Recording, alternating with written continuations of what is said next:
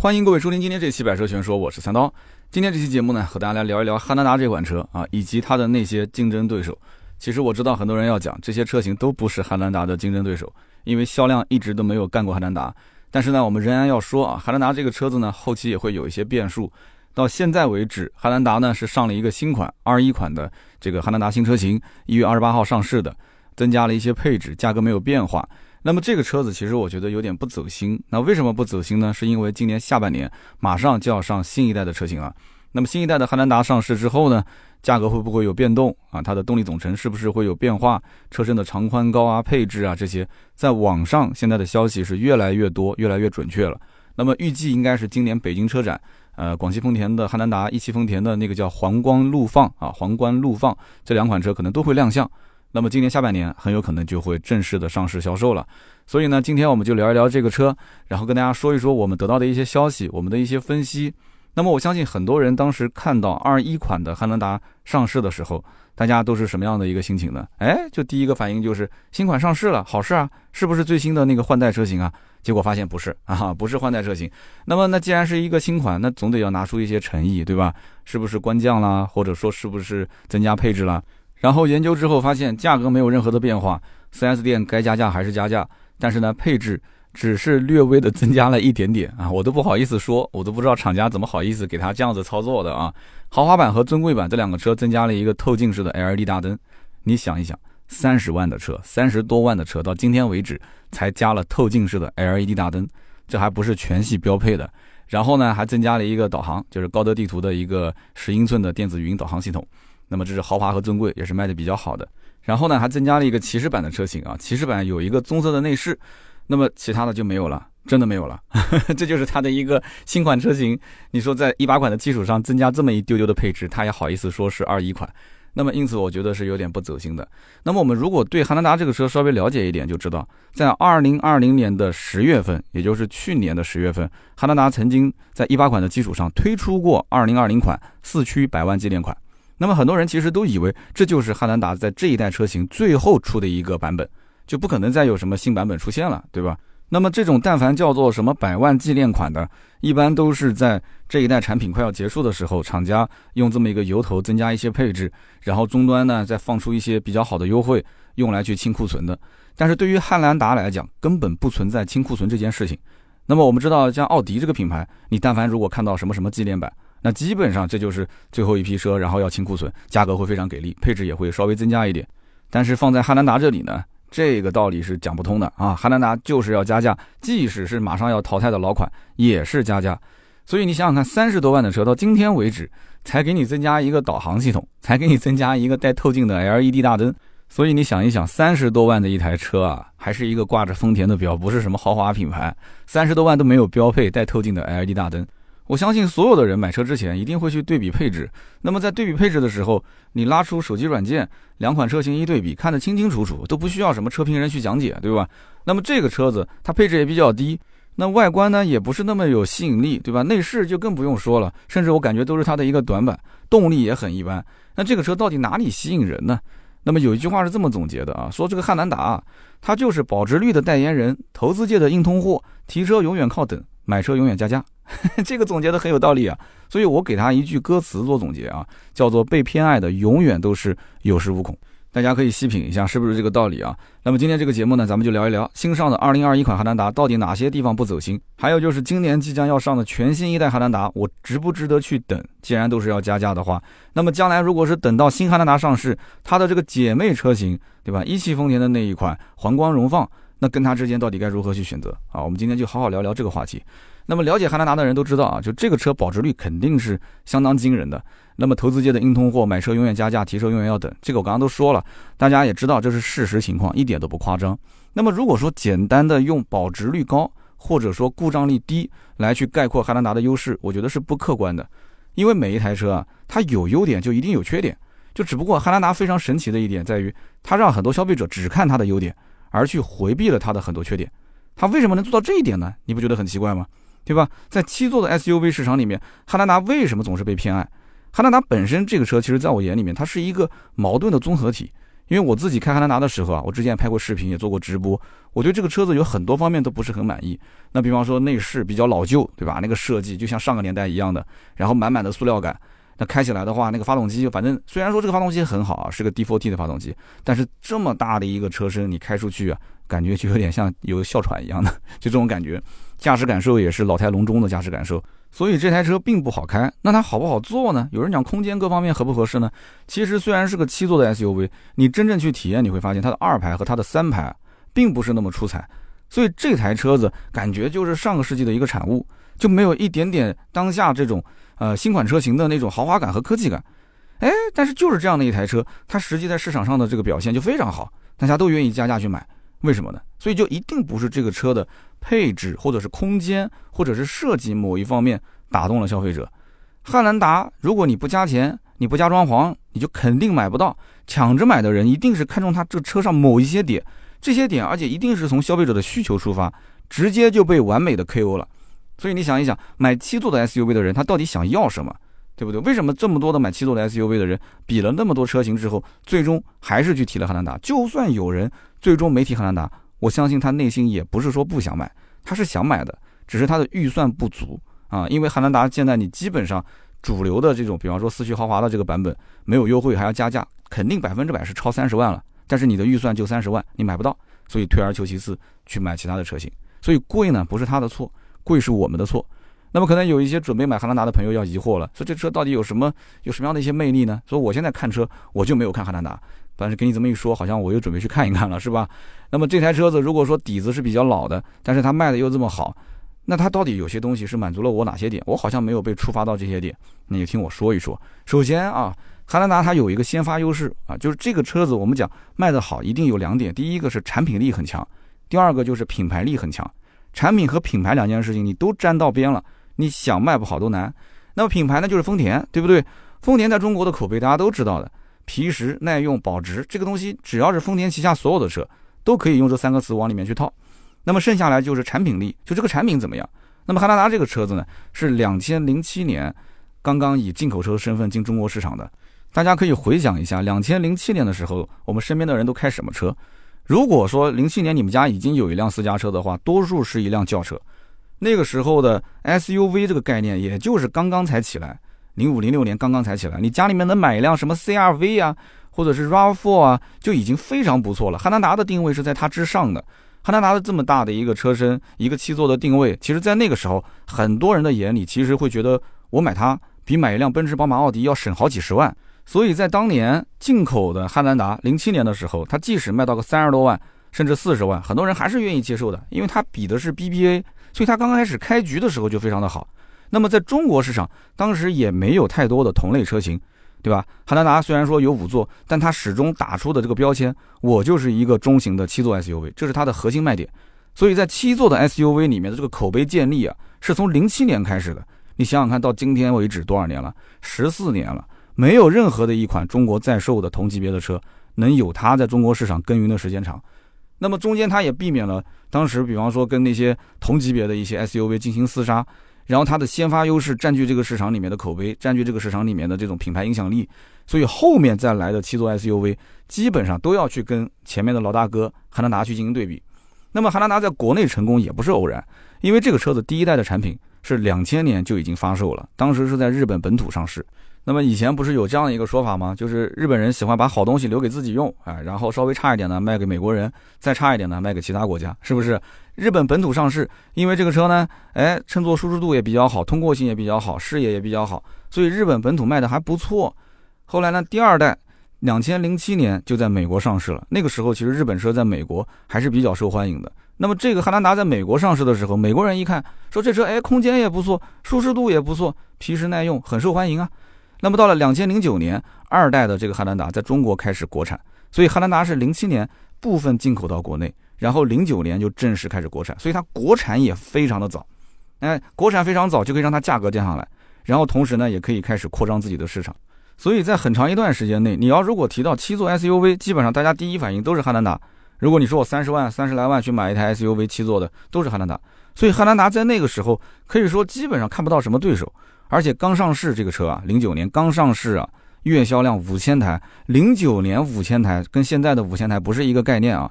而且很快它的销量就能保持在每个月一万台左右，所以它一直是一个畅销车。汉兰达这个车可以说从在中国上市的第一天起，就是有多少辆卖多少辆，就是这么一个概念。那么到了二零一三年第三代上市，依然畅销，依然加价。那么因为这个车子新车畅销，它又直接带动到二手车市场啊，保值率非常的高。因为新车特别好卖，而且要加价，那二手车自然也就是，对吧？你加价，那我开了一年，我就直接原价卖了嘛。因为你新车还要加价买，是不是？还不一定能提到货，还要有个订货周期。二手车早上看，下午就过户了。所以你想想看，到今天为止啊，我举一个例子，零九年就当年第一批国产的汉兰达，如果就是一个两点七的，这还是个已经淘汰的两点七自然吸气的老版本，你放到二手车市场上看看，还能卖到个十来万。所以大家想一想，什么概念？在当下都已经是排放标准切换到国六了，这个车肯定还要受这种区域的限制。在这种环境下，都有人敢报十几万的价格，然后有人敢报，还有人敢买。所以你看，它有市场，你怎么说呢？说不了道理是吧？这个保值率是相当恐怖的。我敢说，稍微冷门一点的车，像这种年份的，基本上能卖个六七万块钱就不错了啊。所以两三万的差价，你不要觉得说不多，本身也就是个二十来万的车。所以你想想看，是什么个概念？那么第二一点就是汉兰达这个车，其实它非常懂得怎么去讨好消费者。那么或者换句话讲，就是汉兰达它能够满足七座 SUV 的一些刚需。所以这一点，我觉得也是竞争对手应该去好好学习的地方。因为知名度啊这些东西，你已经没办法去跟他啊再去去去媲美了。人家毕竟耕耘了十几年。但是如何讨好消费者，这个里面是可以好好做文章的。那么你比方说汉兰达的竞争对手啊，我们能想得到的啊，大众的途昂、福特的锐界、吉普的大指挥官。啊，或者把现代的全新胜达也放进来啊，或者把现代的帕里斯蒂也放进来都没有问题。但是你想，七座的 SUV 这种细分市场里面，很多的消费者他会把自己对于动力、内饰、性价比各方面的需求，有人讲说都放在里面是吧？错，都会去削弱。你想想是不是这样子？因为我买台七座 SUV，更多的它其实是个工具车，所以我对于内饰、动力、性价比各方面会削弱，然后对它的空间表现、耐用程度。稳定性、舒适性有没有四驱？就是它的通过性怎么样？它会有所提升，就这些要求会提到一个高度，所以它就有意识的削弱了前面的那些要求。那么你再看一看汉兰达，其实它的短板就是我们前面说的这些，什么内饰啊、动力啊、啊所谓的性价比啊这些，但是它的长板，它的长板都是空间、耐用程度啊、稳定性、舒适性，对吧？四驱它卖的最好的都是四驱版。虽然说它那个四驱其实也很一般啊，因为没有多少人真正有在那种四驱环境里面，对吧？特别苛刻的一些路况去动用四驱，他就是心里有个安慰啊，这是个四驱车型，OK 了。主力销售就是四驱，那这些都是汉兰达的优势，这就解答了我们前面的那个话题，就是说，哎，为什么汉兰达它有很多的一些缺点，但是大家看到的都是优点呢？就是它的优点其实放的很大，而且它的营销手段和它的车型的配置都是有意识的突出自己的优点。那么我们再看看，比方说福特的锐界。福特的锐界这个车，它的主要优势是性价比。那么你想想看，一个车辆它长宽高和汉兰达比，它没什么区别啊。然后空间上看，好像也没有明显比汉兰达更宽敞一些。那么汉兰达它第三排又显得很大，对不对？它二排其实一般，那三排显得很大。三排显得很大是什么原因呢？它其实就很有技巧，它是把它的座椅啊削薄了。所以你仔细去对比，你会发现，像美国人造车子，他就不会玩这种小心思，对吧？那很厚实的座椅，那显得后排空间特别小。那日本车呢，座椅比较薄一点，它显得后排空间会大一些。所以你真正去乘坐一下，你会发现汉兰达并不一定比锐界的座椅舒服。我们听友里面肯定有很多当年买锐界的，是不是？或者买现在的新款锐界的，你感受一下是不是这样？但是呢，这种操作手法最直接带来的好处就是你肉眼可见的它的三排空间是完全 OK 的，对不对？你甭管是不是长途去坐的情况下不舒服，反正至少我买之前我看呢我是 OK 的。这种情况其实在很多的一些车型上也会用。啊，你比方说奔驰 C，奔驰 C 就我开的这一款啊，它的后排其实坐垫是确实缩得很短，它坐垫缩得短，对腿部的承托性就会有影响。但是我当时也被忽悠啦，所以我买车的时候我也当时觉得，嚯啊，这个奔驰 C 后排空间很可以啊，完全没问题啊。那买回来之后，其实后排乘坐舒适度，跑长途并不是特别舒服。所以类似这样的设计，在汉兰达车上有很多啊。再比如说，它中间的那个大的扶手箱打开之后，里面那个，我的天呐，巨大的一个一个槽子，那里面可以放很多东西啊。那当然，我相信很多人只是买的时候会惊呼，哇，这个地方这么大的一个储物空间。但是实际你真买回来的话，那里面没放什么东西。而且你放了东西之后，甚至都找不到，乱七八糟的一堆东西放里面，对不对？但是你买的时候，它就是盯着消费者去打造的，盯着消费者去设计和生产的。所以呢，在汉兰达这个车子，你坐进去的时候，它有很多的一些细节设计，都会让你给它加分啊。你看一看它的内饰，虽然说不是那么的豪华，没有科技感，可是销售只要跟你说它该有的功能都有啊，对不对？然后给你看一看它的，比方说中间那个大扶手，给你一拉开，这么大的一个储物空间。这个储物空间你也甭管后期用不用，反正你当时一看也是个加分项，对吧？那车上很多的一些便捷性的设置，你觉得说都能够用啊，没问题啊，买回去该有的都有了，对吧？那后排刚刚也讲了，二排三排你体验一下，那么出去稍微的绕一小圈试驾一下，这车子基本也就定了，因为你对这个车的感知基本上是从感性上的，是从它的品牌以及它这个车型的知名度，你脑子里面想的一直是这是一台丰田，这是一台汉兰达，我买回来之后理财产品。啊，这车保值，这车不会坏，这车不用返修啊！你脑子里面一直装的是这个，所以你对眼前的这些东西呢，都会无限的缩小、缩小再缩小。因为你来的时候，你基本上心里已经有底了，你基本上是要刷卡要买的，是吧？你无非就是希望它稍微加价少一点，然后呢，让你稍微早一点去提车。那么再看一看同级别的车，比方说像美系的七座 SUV 啊，吉普的大指挥官，这个车子其实我们讲啊。完完全全不算竞争对手，因为它毕竟卖的特别少。但是你可以拿它做一个反面教材，就你可以看一看吉普的指挥官。其实外形上来讲的话，它跟汉兰达比啊，它其实有讨巧的。因为有的人还真的就喜欢吉普的这种造型啊，七孔式的前进气格栅，有的人就喜欢这样子的。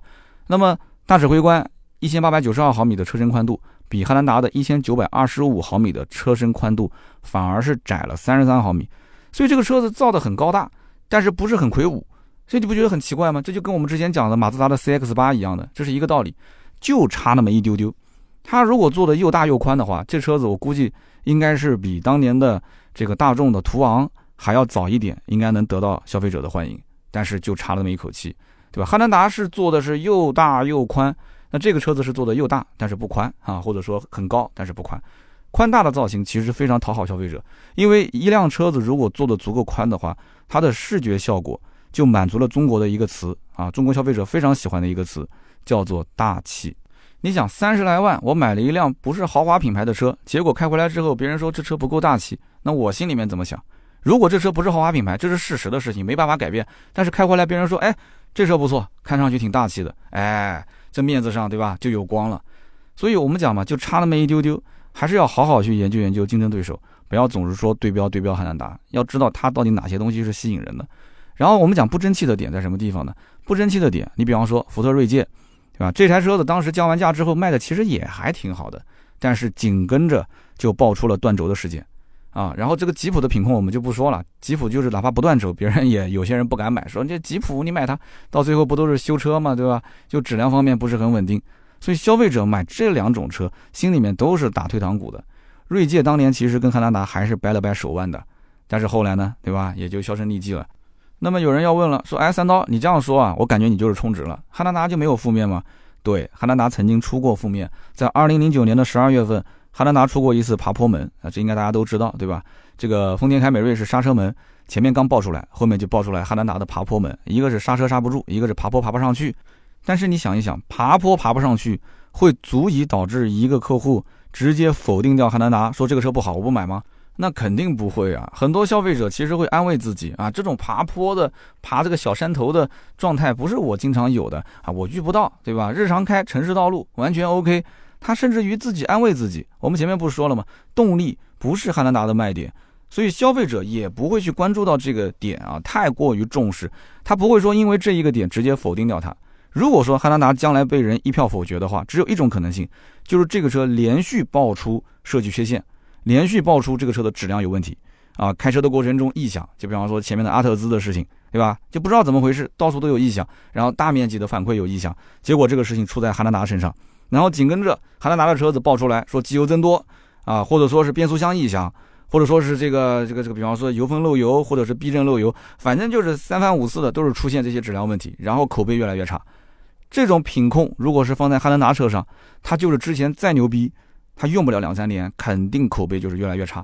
但是人家就是这么多年没出过这些问题啊，对吧？这个爬坡门，你说它动力不好，那就动力不好呗；你说它四驱性能一般般，那就四驱性能一般般呗，对吧？大多数的消费者他还是愿意去买汉兰达，他把它当成是个工具车来买。所以你想一想，你们家工具箱里面的工具，你是希望它长得好看呢，还是希望它耐用啊？几乎是不需要维修，只要买一次啊，你都可以用一辈子。甚至于将来你要是搬家了啊，这些工具你要想转手给隔壁老王，那老王还这边，哎呦，没问题没问题啊，价格非常高的收购，那多开心啊，是不是？那这不就是汉兰达的车主的这种心态吗？对吧？撵也撵不走，他就是抱着这种态度来的，所以这个车正好迎合了他的需求点。那我们再看看它的竞品，那么有一款车其实产品力也很强啊。你比方说像途昂，途昂是 MQB 平台里面可以说是拉皮拉到最大的限度了，它甚至跟 Q7 差不多大了，这种都算是越级过来打了。但是你看现在它的销量也不是说那么的那么的好啊，还优惠优惠那么多，那为什么呢？那途昂是大众的这个产品，对不对？大众这么多年了，我觉得套娃是一方面，就是看已经是审美疲劳了，外观内饰大家都已经看的疲劳了，然后再加上它是个双离合的变速箱。我们刚前面一直提到稳定性，稳定性，大众的双离合变速箱之前的不稳定是很多人心中的阴影，所以有些消费者一看说是个双离合变速箱，我不敢买啊，直接就退群了，是吧？它是一种思维惯性，没办法，我宁可信其有。不可信其无，就算市场上一百个人啊，有那么九十个人都没问题，那我可能就那十个，所以大家都是抱着这种心态，那他肯定是不敢刷卡买途昂的。那么你反过来看汉兰达，汉兰达其实技术也不先进啊，汉兰达是一个六 AT 的变速箱，都什么年代了还用六 AT 的变速箱？但是消费者自我催眠啊，他说，哎，六 AT 就六 AT 呗，反正在稳定性方面我还是比较放心的。哎，所以你看去哪边说理去呢？那么我们再去看一看现代的帕里斯蒂啊，我们先抛开韩系车的品牌力的问题不谈，我们就产品力本身来聊。帕里斯蒂这个车原装进口，你说香不香？那肯定香啊。那很多人到现在为止都认为合资的就是比国产的稳定性好，进口的就是比合资的稳定性好。那么这个你不用说，肯定是一个优势，对吧？那么三点五 V 六香不香？肯定也香啊。现在市场上四缸机都卖那么贵，你更别说是个六缸机了。三点五 V 六很香，但是这两个又是它的优势。又恰好是它的短板，那为什么这么讲呢？哎，你想一想，三点五 V 六的发动机确实，你要说动力好，那有人认。可是我不是说光要它动力好，我前面说了，汉兰达动力不是它的绝对卖点，对不对？大家要什么？要省心经济，省心经济。那你三点五 V 六将来油耗是多少呢？大家都联想到高油耗，一联想到高油耗，大家就怕了，劝退了很多人嘛。那么第二一点就是，帕里斯蒂是进口车，香不香？香。但是进口车就意味着这今后的用车成本会比较高，保养维修的费用肯定不低，保养维修的费用不低，又损失了经济性，所以在这个价位当中选择七座 SUV，它很多是刚需人群。他虽然以前可能有一台车，他家里是增购的或者是换购的，他对于后期的使用成本啊省心程度他是高度敏感的，他反而对于价格其实倒不是特别的敏感。所以就是现在帕里斯蒂卖的其实也不错，那么都是一小撮的人群看中的就是三点五 V 六原装进口，就这两个点。所以它注定只是一个小众车型。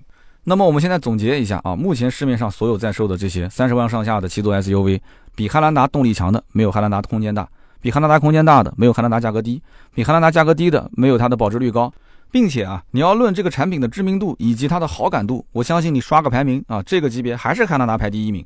所以你会发现，汉兰达其实这个产品是有取舍的，丰田一直是保持一个八十分主义啊，叫八十分加阿尔法。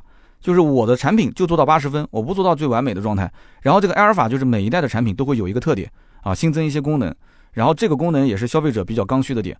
所以汉兰达一直是用自己的长处去打别人的短处，而汉兰达的这个长处呢，又正好是消费者特别看重的地方。别的产品的那些短处呢，也恰巧是消费者特别看重的地方。所以这就导致为什么有人要说这个不是汉兰达有多强，而是竞争对手其实都很弱的原因，就在这个地方。那我们再说第三一个点，就是汉兰达的这个配置上，它做的也是非常的合理。我们讲这个配置啊，每款车啊去设定也是有学问的，因为你一个车子造出来之后，外观内饰配置都还可以，看上去都还可以。可是实际我要买的时候，我发现我想要的配置都是在高配上，都是在那个高高在上的顶配上、次顶配上，但是下面的这些配置其实并不合理。那这个就不行了，就到最后临门一脚的时候，我看到很多车都是这样，对吧？设置的非常非常不合理。那么在配置上，汉兰达是做了非常清晰的区分。你会发现它只有一个五座版，所以它明确知道我这个车就不是卖五座的。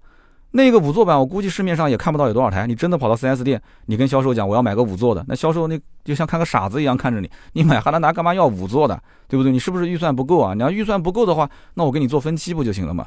所以汉兰达一定是主打七座，而且是主打四驱车型。那么现在卖的好的都是四驱版本，它是引导消费者啊，通过关注到我这个车，然后呢，重点推荐你去买它的七座四驱版。所以目前市场上二十九万九千八四驱豪华七座这个版本的车型是卖的最好的。那么这个版本的车型呢，哎，它带真皮座椅、天窗、倒车雷达、倒车影像、自适应巡航这些功能都有了啊，这也是消费者的刚需。虽然我们前面讲了，到今天为止才有带透镜的 LED 啊，才有这个什么高德地图的导航，但这个东西消费者之前买的时候重要不重要？你有当然我感谢了，对吧？你没有的话，那不是还要加一两万的装潢吗？那直接给它加上不就行了吗？所以你看这说的多心酸啊，是不是？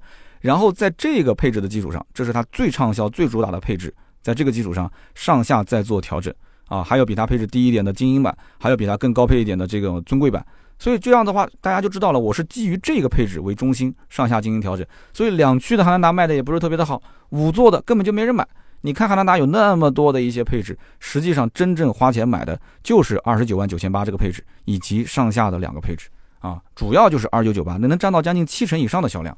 所以呢，你看似汉兰达当时在配置各方面定的有那么多款车型，可是实际上它只往一款车型上去引导，这种引导也是不要让客户去分心。我们也知道很多客户最后选车，就是自己跟自己打架，选到最后的几个配置高中低配。搞得很纠结，纠结来纠结去，最后跑到其他家啊去刷卡买了其他的车型。所以你想想看，汉兰达就简洁明了，不用想了，我这个车就是四驱豪华，这个版本是最合适的。那么，所以综合而言，汉兰达在整个的产品的层面，它在设计上，不仅仅是外观内饰配置的设计，包括它的定价啊，包括它的配置上的设计，它都是非常懂消费者的心态。这是一个完完全全是迎合消费者的一个产品，它把消费者可以说是哄得特别特别的好。啊，所以汉兰达这个车成为一个热门车，它能鼻孔朝天去卖，那也是它有一定的道理啊。所以我们为什么用“老油条”三个字呢？真的非常形象啊！我觉得他就是像是一个在职场混了很多年的老手，啊，老职业经理人啊，老员工。他呢有没有实力呢？他其实有一点实力，但是他并不是这个公司里面实力最强的，但他就是老板身边的大红人，他就是混得最好啊，就是领导最喜欢的，对不对？你可能讲他溜须拍马，我跟你讲，溜须拍马也是本事。他在公司里面混的就是如鱼得水，溜须拍马，说明这个人情商高。情商啊，真的是一门学问。有机会跟大家可以好好聊一聊啊，不管是跟朋友相处、跟家人相处啊，还是说跟我们的职场上的同事相处，这个情商处处都用得到。甚至有的时候你智商用不到，你情商都要用得到。所以汉兰达是一个情商特别高的车，所以它混得特别好。那么这一代的汉兰达在三十万级别的七座 SUV 市场里面，它扮演的这个角色，你可以看得出来，身边的这些人都是小鲜肉。汉兰达呢，就像我这种老大叔，那么就按道理讲，大家都喜欢小鲜肉，不喜欢我这种老腊肉，对吧？小鲜肉而且冲劲十足啊，特别有干劲。但是呢，有的时候啊，小鲜肉就是情商不够高，嗨，就是活生生把自己啊活成了一个单身汉啊，活生生把自己变成了一个剩女，是不是这个概念呢？哎，老油条反而是。很受欢迎，这老油条它反而是不缺啊，你懂的，是不是？所以因此呢，长江后浪推前浪啊，每一家品牌都推出同样类型的车，都说自己要把汉兰达给干掉，但是呢，最后你会发现都是被汉兰达吊打。那么今天我们其实分析原因，分析的已经是非常清楚了，是不是？那么我们说啊，这个汉兰达的老款，即使马上新款要上，它还是加价在卖。那丰田当然也是不太着急去更新换代自己的老款车型，因为老款的成本都摊销的差不多了，能多卖一天是一天。但是他也很清楚，这种老油条再这么混下去，那总有一天是老的下不了嘴，下不了嘴的时候，其实对他整个的产品力和品牌力都会有影响。所以说啊，丰田是很鸡贼的，他是一边观察整个市场的动态，看看有没有可能出现那种特别有竞争力的产品，同时呢，也在去揣测消费者的这种心理极限，就是你在什么情况下。你是觉得我已经老的不能再老了啊？你就已经对我失望了，对吧？那么这个时候他发现，在二零二一年这个时间点，在中国市场是可以开始推出新款的汉兰达了。那么其实，在国外，我们早一年就已经啊，老外都已经开上新款了。所以你想想看，中国市场对吧？中国消费者你懂的。所以这台车子呢，我们有两个期望值。第一个呢是期望它今年九月份你不要亮相了，你就直接上市就可以了，对吧？你跟那个皇冠陆放一起。那么第二一个呢？今年四月份是不是真的上海车展能够见到？如果能见到的话，可以让一部分人心里清楚，就首先大概是个什么样的动力总成，然后大概外观内饰跟网上现在报道的这些非官方的图片有多大的差别。那么它的姐妹车型，我们刚刚提的皇冠陆放这个车子，基本上确定是九月份，对吧？那么这两台车子又是出现了一车两卖的情况，一车两卖，两个厂去生产，那是不是会出现哎？广汽丰田当年可能是因为它的生产量不够，所以呢终端市场一直加价。那么现在一汽丰田又过来了，会不会说把当时管丰没有吃完的蛋糕给它全部给拐过来，哎，拿过来我一个人吃，然后这个市场上的这个保有量就变大了，保有量变大了，有了库存，有了库存，将来就会降价，有没有这种可能性呢？我觉得这种可能性有，但是并不大。我们下面好好的分析分析啊。那么首先，我对于新款的汉兰达的这个车型，它的外观内饰的评价就是有提升，但是没有惊喜。所以丰田是一家没有什么冒险精神的车企，它是极为保守的，它有小的提升就可以了，大的改变没有任何必要。我们刚刚说了，八十分加埃尔法。那么当下的这个汉兰达，它是丰田销量的一个基本盘，而且它是这个级别的消费者，就是他根本不需要你去改变。消费者他不希望你改变，那你觉得厂家为什么要自己大范围的去改变自己的产品呢？你只要不是大规模的能爆出产品缺陷，而且你想想看，如果各方面全新设计的话，真的要出现产品的缺陷，它之前的口碑，它最大的亮点，它最大的卖点，对吧？它都可能会失去。所以汉兰达依然是躺赢的一款车啊，就是反正就按照现在的 TNGA 的架构，最新的、非常成熟的这样的一套系统，这样去做就是了。那么全新汉兰达到目前为止没有说官宣它的官方图在国内市场是什么样子，但是我们只能看到一些国外的啊这种汉兰达的新款车型的样子。但是非常明确的就是这台车肯定是用的最新的 TNGA 架构。那么外观呢是用家族的最新设计，像是一个放大一号的丰田的 RAV4 荣放。那么它的内饰方面呢，跟现在你看到的丰田的啊，就最新的这些车型都是一样的，看起来还可以啊，屏幕也不算小啊，八英寸的液晶仪表，十二点三英寸的全液晶屏，这些都有。但是中控的那一块液晶屏，就怎么看都像是一个老电视机，这也是很多人吐槽的点。但是吐槽归吐槽，它并没有影响丰田的销量啊，对不对？卡罗拉、雷凌，你吐槽归吐槽，你还是买了是吧？然后荣放、威兰达也是啊，一个老电视机安在中控屏上面，那你还不是也买了吗？所以这个车讲到底，放到国内，我们只希望它中低配，不要太低配，不要太乞丐。像至于这种什么老电视机的这种屏幕，大家咬咬牙忍一忍也就过去了。毕竟比以前老款啊啊稍微好一点哈，稍微有一点科技感。那么在空间方面呢，目前来讲没有非常准确的信息。那么我们参考的是国外的信息，就它的轴距和长度都有所增加。那么这一次轴距应该是加了大概六十毫米，所以我就很好奇，这六十毫米会不会全部放到它的后排空间上？因为它的后排空间不仅仅是二排，包括三排。那如果说这个六十毫米真的是在中国市场上啊，能够让大家明显肉眼可见是二排和三排空间变大了，那这绝对是个惊喜啊！我相信汉兰达那就是加价可能幅度又要往上升了，只是加多少的问题，绝对不可能不加价。那么再说说这个车的座椅布局，美版车型是有二二三的布局，七座的，以及二三三的布局，这是个八座的。那么我们国内市场呢是个二三二。但是如果了解一点的人应该知道，国内的二三二其实就是海外的二三三，只是把第三排的中间头枕给去掉。因为国内如果是个八座的话，意义不大。这样的话，你就享受不到像什么节假日啊、高速通行七座车以下免费，你就得不到这样的一个实惠，是不是？所以这样也对。那么国内呢，有些人讲说，能不能有二二二的这样的一个配置，就是六座版本，或者是二二三？因为我希望二排座椅是两个独立的座椅。那我个人分析呢，可能性不大。那么如果说新款给你一个选装，就是说我给你选装二二二或者是二二三的话，那选装我估计按照丰田的这种调性啊，嗯，可能说不定还要加钱，因为毕竟这个二三二二二二啊，讲起来没什么多少成本。那么对于丰田这种本身就不够卖的厂家，我还要腾出精力来给你去打造这种个性化的车，那你就多掏点票子呗。那你愿不愿意呢？是不是？那么在动力上面来讲，全新汉兰达在美国有两个选项，一个呢是三点五升 V 六的加一个八 AT 的变速箱。那我们知道这种排量。在国内，第一个我们看不到，对吧？国内我们没有见过说丰田用这么大排量的。那么就是我们讲国产啊，如果是进口，进口汉兰达卖多少钱？你想想看，你不能说汉兰达这个车子，毕竟也就是二十多万、三十多万，我三点五 V 六拿到国内给你卖到个三十大几万，你买吗？你不会买的是吧？那么最多的就是二点零 T 保留，然后呢加一个二点五升四缸混动加 eCVT 的这个变速箱，所以呢它肯定是保持现有的二点零 T 不变，因为二点零 T 如果说没有的话。对他来讲，其实损失是比较大的。你看一看现在的，包括奥德赛、艾力绅之前的老的2.4的自然吸气没有之后，销量其实跌了非常多。它只有混动，只有混动定价肯定高，而且有些人其实不太想要带电的，他不想要混动，哪怕就是不充电，但是我就不想要带电池。所以说，如果汉兰达改成新款之后只有混动版，我相信应该讲会少掉非常多的客户，所以它肯定会保留 2.0T 的版本，只是很有可能它第一批上市新款。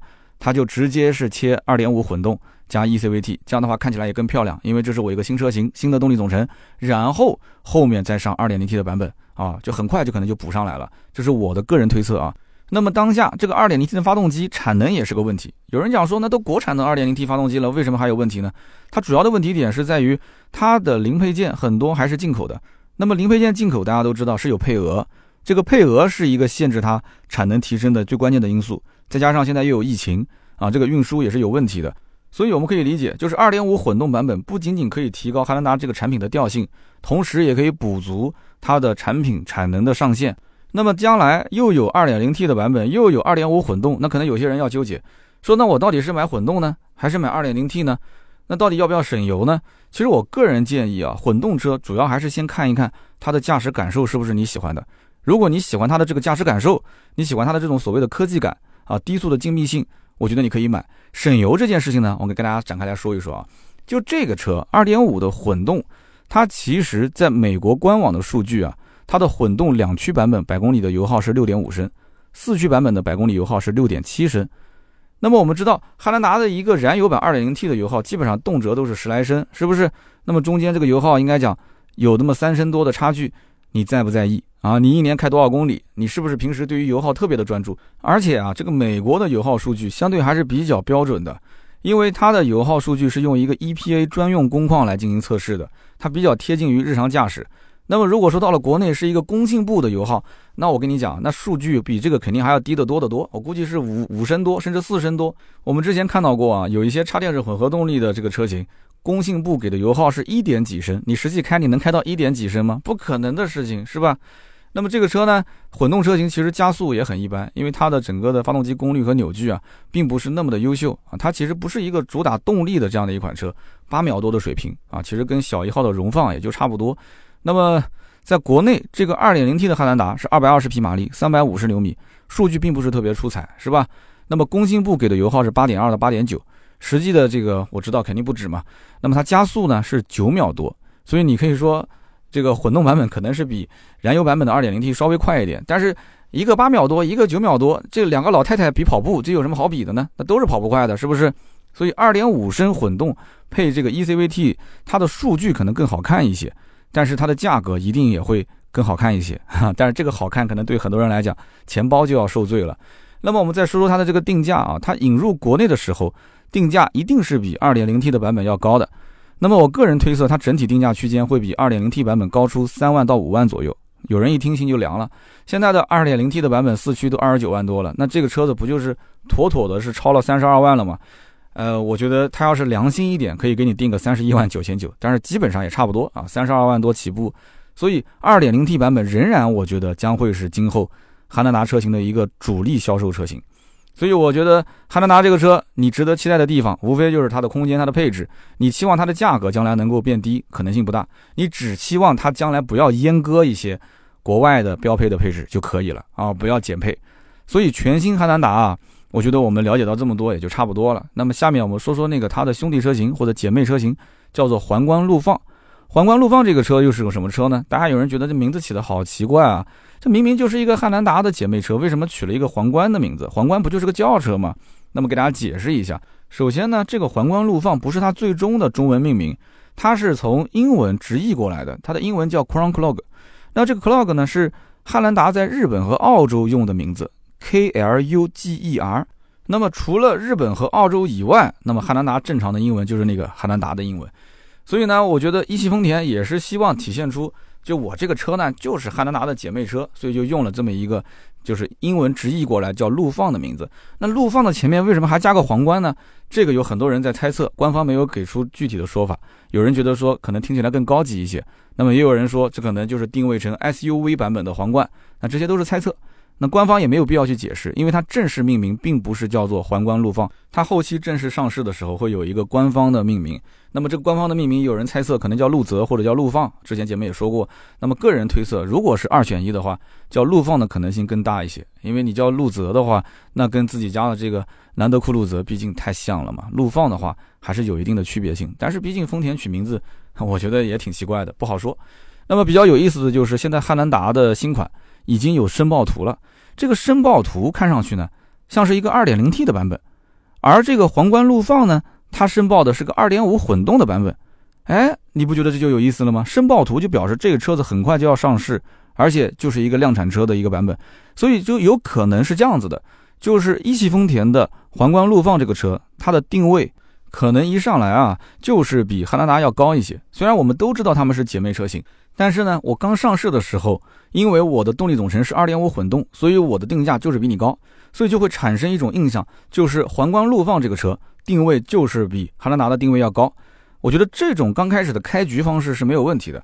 就像亚洲龙如果刚上市的时候，哎，我出个混动，我感觉就是比你的凯美瑞要定位高一些。然后我把所有的营销全部是贴着这个雷克萨斯 ES 走。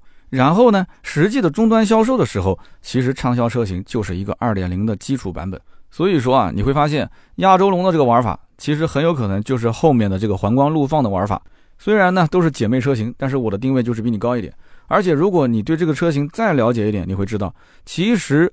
一汽丰田的皇冠陆放就是海外的运动版的汉兰达，因为海外的汉兰达是分运动版和普通版本。那么国内的汉兰达将来改款之后，如果造型跟海外不变，那就是海外的普通版。这个皇冠陆放就是运动版。本质上来讲，我觉得差别不像亚洲龙跟凯美瑞那么大，但是它的营销手段可能就会靠近这个亚洲龙跟凯美瑞这样的一种玩法。他们是一个错位的竞争，但是这里面又有一个问题，就是说他们本身你再怎么错位，它的定位都是有。非常非常严重的重叠，所以你一定要用2.5升的混动和 2.0T 把它错开来卖。一汽丰田如果觉得说2.5混动啊不可能卖得过 2.0T 的话，那么反过来讲，2.0T 其实也是有问题的。2.0T 现在的产能，我刚刚前面说的，大家要知道啊，2.0T 的这个发动机现在全部是由广汽丰田来组装，广汽丰田自己都不够用，它将来还要再腾出一部分去给一汽丰田的这个皇冠陆放，你觉得它舍得吗？它怎么去调配呢？对吧？所以这就是他现在要面临的这个解决方案。那么我们看到之前的一个呃这个相关的数据啊，说现在的皇冠陆放规划的产能一年大概是在六万台左右。那么如果按照一年六万台，再加上之前汉兰达的产能大概是在九万台，那么加在一起的话，差不多就在十五万台。那么十五万台，你平均到每个月其实也没有多少啊，每个月也就是一万多台车。那么根据两个渠道同时来接订单的话，我觉得还是一个加价的行情，可能是不会变的。那么我们今天聊了那么多啊，关于汉兰达的这个老款和新款，我们都聊了，对吧？也说了它是一个老油条，但是老油条终归是有退休的那一天。那么依照现在的这个全新汉兰达和皇冠陆放的这个趋势来讲的话，丰田肯定是啊做好了在三十万级别七座 SUV 大开杀戒啊，就是一车两卖，然后同时学习整个市场。我个人认为汉兰达还是躺赢啊，就是它输的概率是非常非常低的。那么也可能今后汉兰达会面临一定的压力，但是这个压力我觉得不是来自于外部的竞品，而更多可能是内部竞争。所以呢，这就回到我们今天节目开头的时候问的一个问题，就是将来汉兰达以及它的姐妹车型有没有可能价格上有变动，也就是终端还是加价的行情，还是说可能会有平价或者是优惠的可能性？那么这里我的分析结果是这样的：汉兰达加价是必然的，这个就不用想了。你甭管它是用 2.0T 还是新增2.5混动。对吧？二点零 T 的产能还是摆在那边是一个问题。二点五混动就算弥补上来，其实也不够卖。汉兰达毕竟是供大于求的一个车，对吧？你哪怕一个月一万多台车，照样能卖得出去。但是皇冠陆放这个车，它是有变数的。为什么这么讲？现在我得到的消息，第一个，它有可能会挂皇冠的标。如果它要是真的挂上皇冠的标的话，那我觉得是非常愚蠢的一个行为，因为大家本身就是认丰田的标，你挂一个皇冠的标，显得不伦不类的。而且很多人稍微知道一点都知道，皇冠马上后面都要推出中国市场了，是不是？这个车子就是相当于在丰田品牌里面的皇冠品牌，它是走下坡路的。你把一个下坡路的标贴在我一辆新车上，那谁会愿意买？我觉得肯定不要贴啊！加一个丰田的标，并不是什么太难的事情啊！厂家如果听到了，听我的，听我一句劝，千万千万别挂皇冠的标。那么第二一个呢，就是这个车型，我们刚刚讲了，它其实相当于是海外的运动版。那么大家知道，买汉兰达的人其实求的就是这个车四平八稳。那么如果说汉兰达的新款看上去比皇冠陆放这个车更稳一些啊，皇冠陆放看上去更加偏运动性，我觉得也不一定是好事。这是第二个点。第三一个点就是，如果它刚上市的时候只有2.5混动，定价比较高的话，不一定很多人能接受。我刚刚前面说了，有的人就不喜欢带电的车，再加上有些人的预算。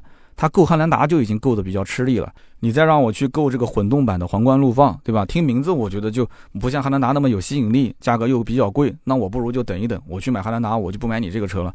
所以这个车可能会有变数。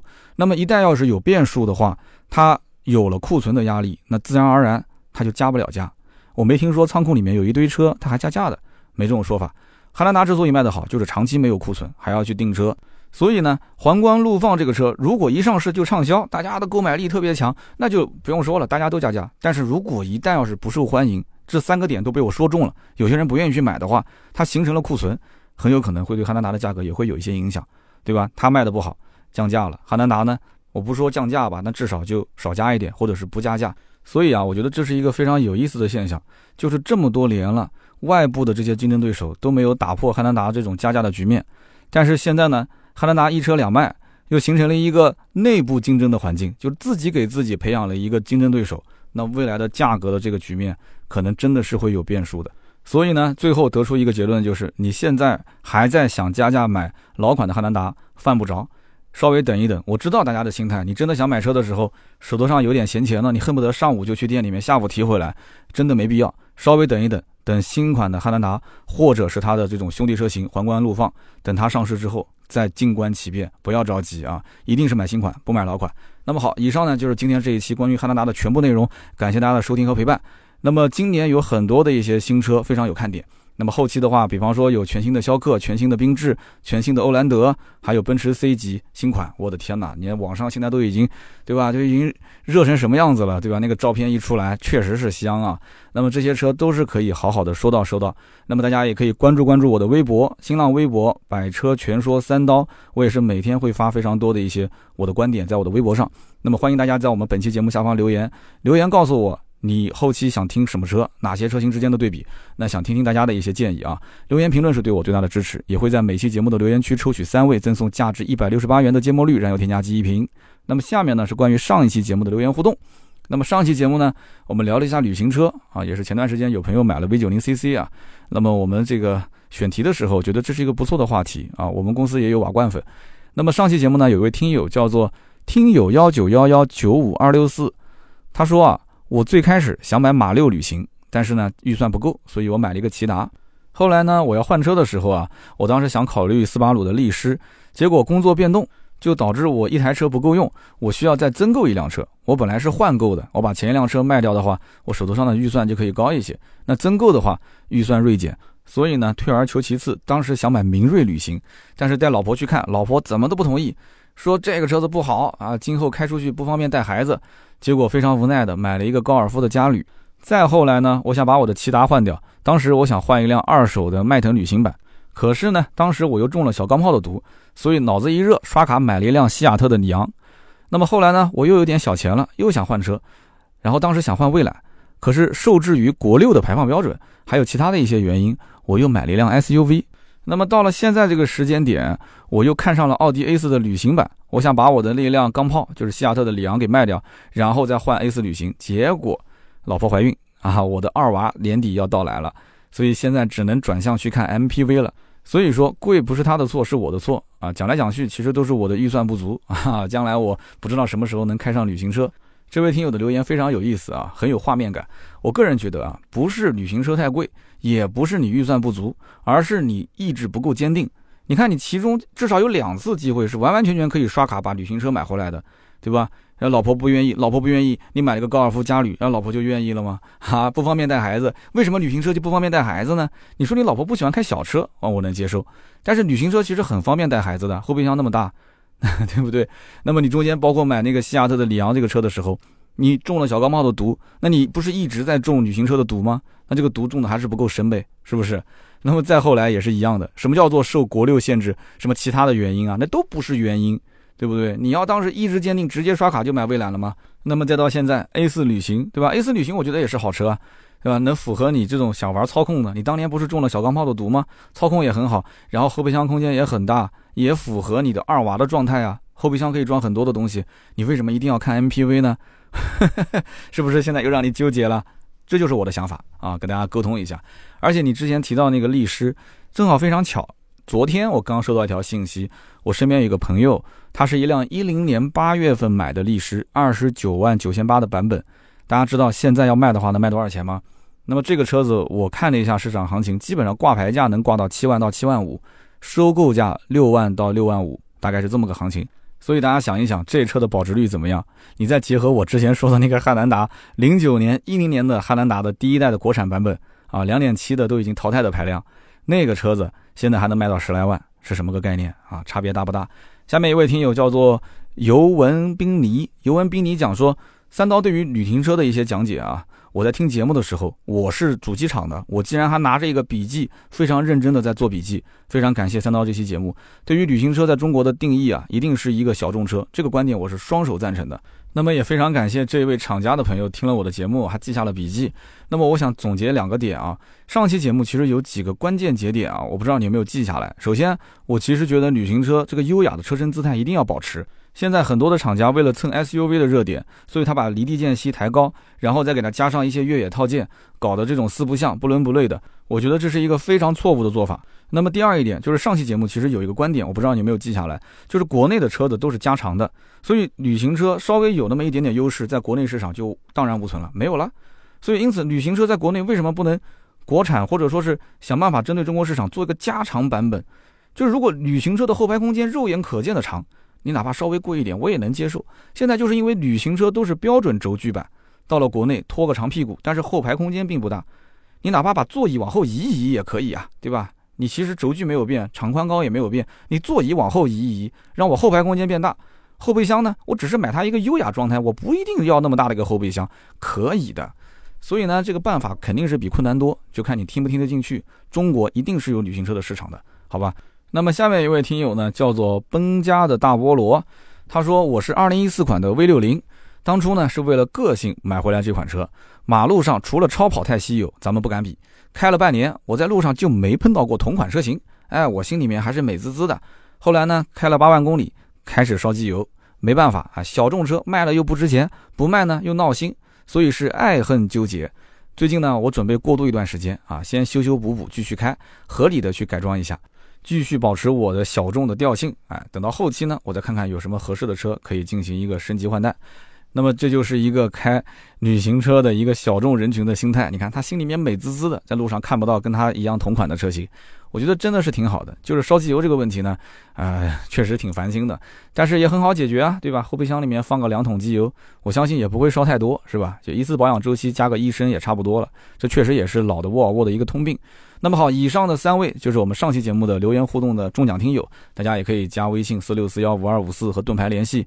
那么大家也不要忘了，我们呢除了百车全说的音频以外，还有百车全说的视频，在我们的微信订阅号百车全说会进行首发，大家可以关注一下百车全说的公众号。那么同样，其他的网站也都能看得到。那么也希望加到我们的微信上，然后进到我们的群里面，跟全国各地的听友一起互动。我的微博“百车全说三刀”啊，还有抖音啊“三刀砍车”，抖音的“百车全说”都可以关注关注。那么希望大家多对我的节目提出宝贵的建议啊。今天这一期呢就到这里，我们下周三接着聊，拜拜。